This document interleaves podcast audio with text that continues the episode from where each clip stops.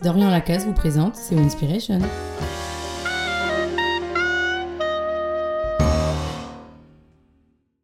Depuis quelques années, une maladie familière rôde, risque de nous frapper dès que nous passons la porte de notre espace de travail, nous surprend alors même que nous pensions avoir amélioré notre communication. Les symptômes sont partout les mêmes. Brusque tombée des paupières, ouverture intempestive de la mâchoire, regard perdu dans le lointain. Chers auditeurs, prenons nos gants, revêtons nos masques et gardons nos distances. Nous approchons d'une affection courante, la réunionite. Nul besoin de te planter en détail ce décor connu, trop connu. Nul besoin de te parler de cette table ronde, de la chaleur moite, du désintérêt croissant, de la vessie pressante, de la concentration qui s'enfuit. Aujourd'hui, parlons d'un moment clé de la réunion, la concertation. Elle se définit comme la recherche d'un accord lié à des perspectives d'action communes. Cette recherche commence par un dialogue. Pour se mettre d'accord, il faut bien se parler, se présenter, présenter son point de vue, écouter celui des autres. Dialoguer, oui, mais en vue de l'action. Ne pas perdre sa pensée dans le ciel des idées, la recentrer sur l'action à venir. Une concertation au travail n'a rien d'anodin. Si ceux qui l'organisent nous y ont conviés, c'est que nous allons participer de près ou de loin à l'action qui en découle. Cette action m'intéresse au sens fort, celui où il y va de mes intérêts personnels. Mes intérêts peuvent aller à l'encontre de ceux d'autrui, d'où la quête d'un accord. Dialogue, action et intérêt, trois pièces difficiles à imbriquer dans le casse-tête de la concertation. Que cet exercice est complexe. La concertation implique l'action, mon action, mes intérêts. Et pourtant, il me faut dialoguer, c'est-à-dire faire usage de la raison. Quel chemin prendre lorsque l'on suit deux guides si différents? Pour ne pas se perdre dans le labyrinthe conceptuel de la concertation, quelqu'un nous tend parfois la main. Cet être providentiel a un nom qui laisse rêveur, le facilitateur. Pour débarrasser la concertation de ces obstacles, il la soumet à des règles strictes. Entre ses mains expertes, la concertation devient une procédure. En bon chef d'orchestre, il fait jouer aux participants sa partition, un ensemble de principes à suivre pour rendre la réunion efficace. Sous sa baguette, les débats stériles sont interrompus et les opinions tranchées remises en question. Il s'agit de laisser chaque idée se développer, de permettre ou non la contradiction pendant l'énoncé des arguments, de donner un temps de parole égal à chacun, de garantir un respect mutuel durant l'échange. La facilitation suppose, par son intitulé même, une difficulté, un obstacle à la concertation. Il est difficile d'avoir tort, difficile d'être contredit, difficile de ne pas voir son idée triompher au grand jeu du débat.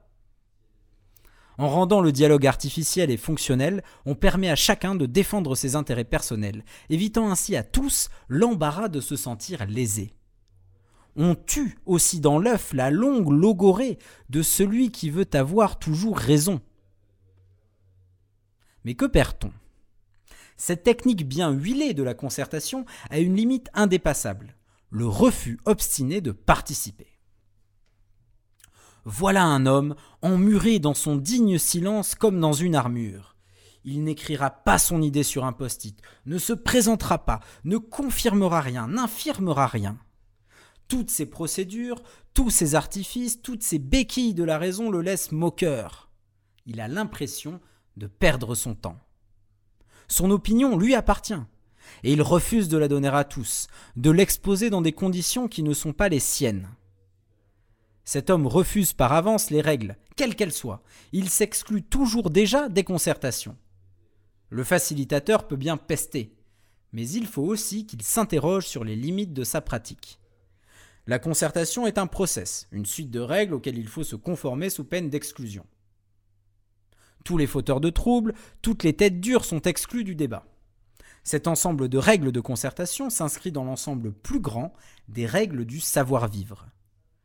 Celui qui se présente sale, pieds nus ou ivre en salle de réunion a toutes les chances de s'en faire exclure. Si on ne l'en exclut pas explicitement, un rejet implicite de ses propositions fera assurément écho à son rejet explicite des normes. Quels sont au contraire les critères d'inclusion? La concertation de concert, con certo, cherche à donner une solution certaine à un problème donné. La certitude prend ici la forme d'un consensus efficace entre gens compétents. Faire montre d'une certaine expertise, voilà le premier critère. Mais la compétence varie selon les intervenants.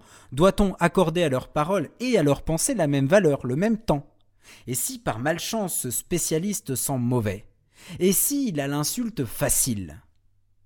Le savant excentrique marque l'une des limites de la concertation.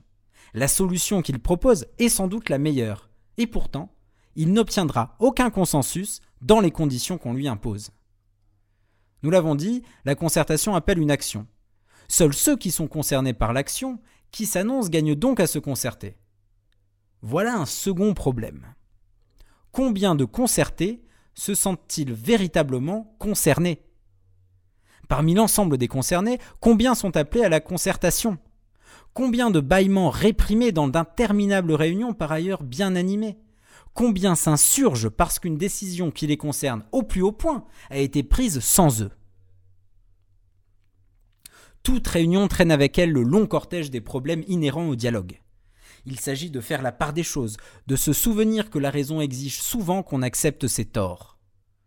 Pour mettre de côté notre tendance à défendre nos intérêts, notre opinion, notre désir de voir notre raison, on a besoin d'un peu moins de nous, d'un peu plus d'un autre. Cet autre, le facilitateur, se porte garant de la possibilité d'un échange pertinent. En proposant des normes, en cadrant le dialogue dans un process défini, il permet à la pensée de s'exprimer clairement et d'être entendue par tous. La concertation procédurale a pourtant des limites. Le mépris de quelques indécrottables signale les bornes de son efficacité. La réglementation qui exclut et inclut des paroles et des hommes de la concertation peut aller contre son efficacité. Les meilleures idées ne sortent pas toujours des plus belles bouches. Pire encore, certains ne pensent bien qu'à rebours, qu'en dehors des sentiers polissés de la bienséance. Ceux-là montreront leurs compétences lors de débats animés, en tranchant parfois sèchement l'opinion qu'ils jugent fausse. Il est dur de passer outre ces comportements révoltants. Pourtant, il est triste d'assister à une concertation d'incompétents.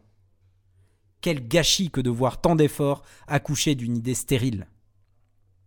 Une concertation d'indifférents, voici l'autre écueil de la réunion. Pour naviguer entre ces problèmes, la barque de la réunion ne peut être laissée au seul facilitateur. Il faut l'aider en amont. Se donner les moyens d'inviter toutes les personnes concernées et seulement elles. Alors réjouis-toi, cher auditeur, la réunionite n'est pas une maladie fatale. La concertation procédurale n'est pas l'un de ses symptômes, seulement une solution insuffisante, un petit pas sur le long chemin qui mène au dialogue efficace. Si vous voulez échanger avec moi, n'hésitez pas à venir sur l'application WinLab avec le code WSN.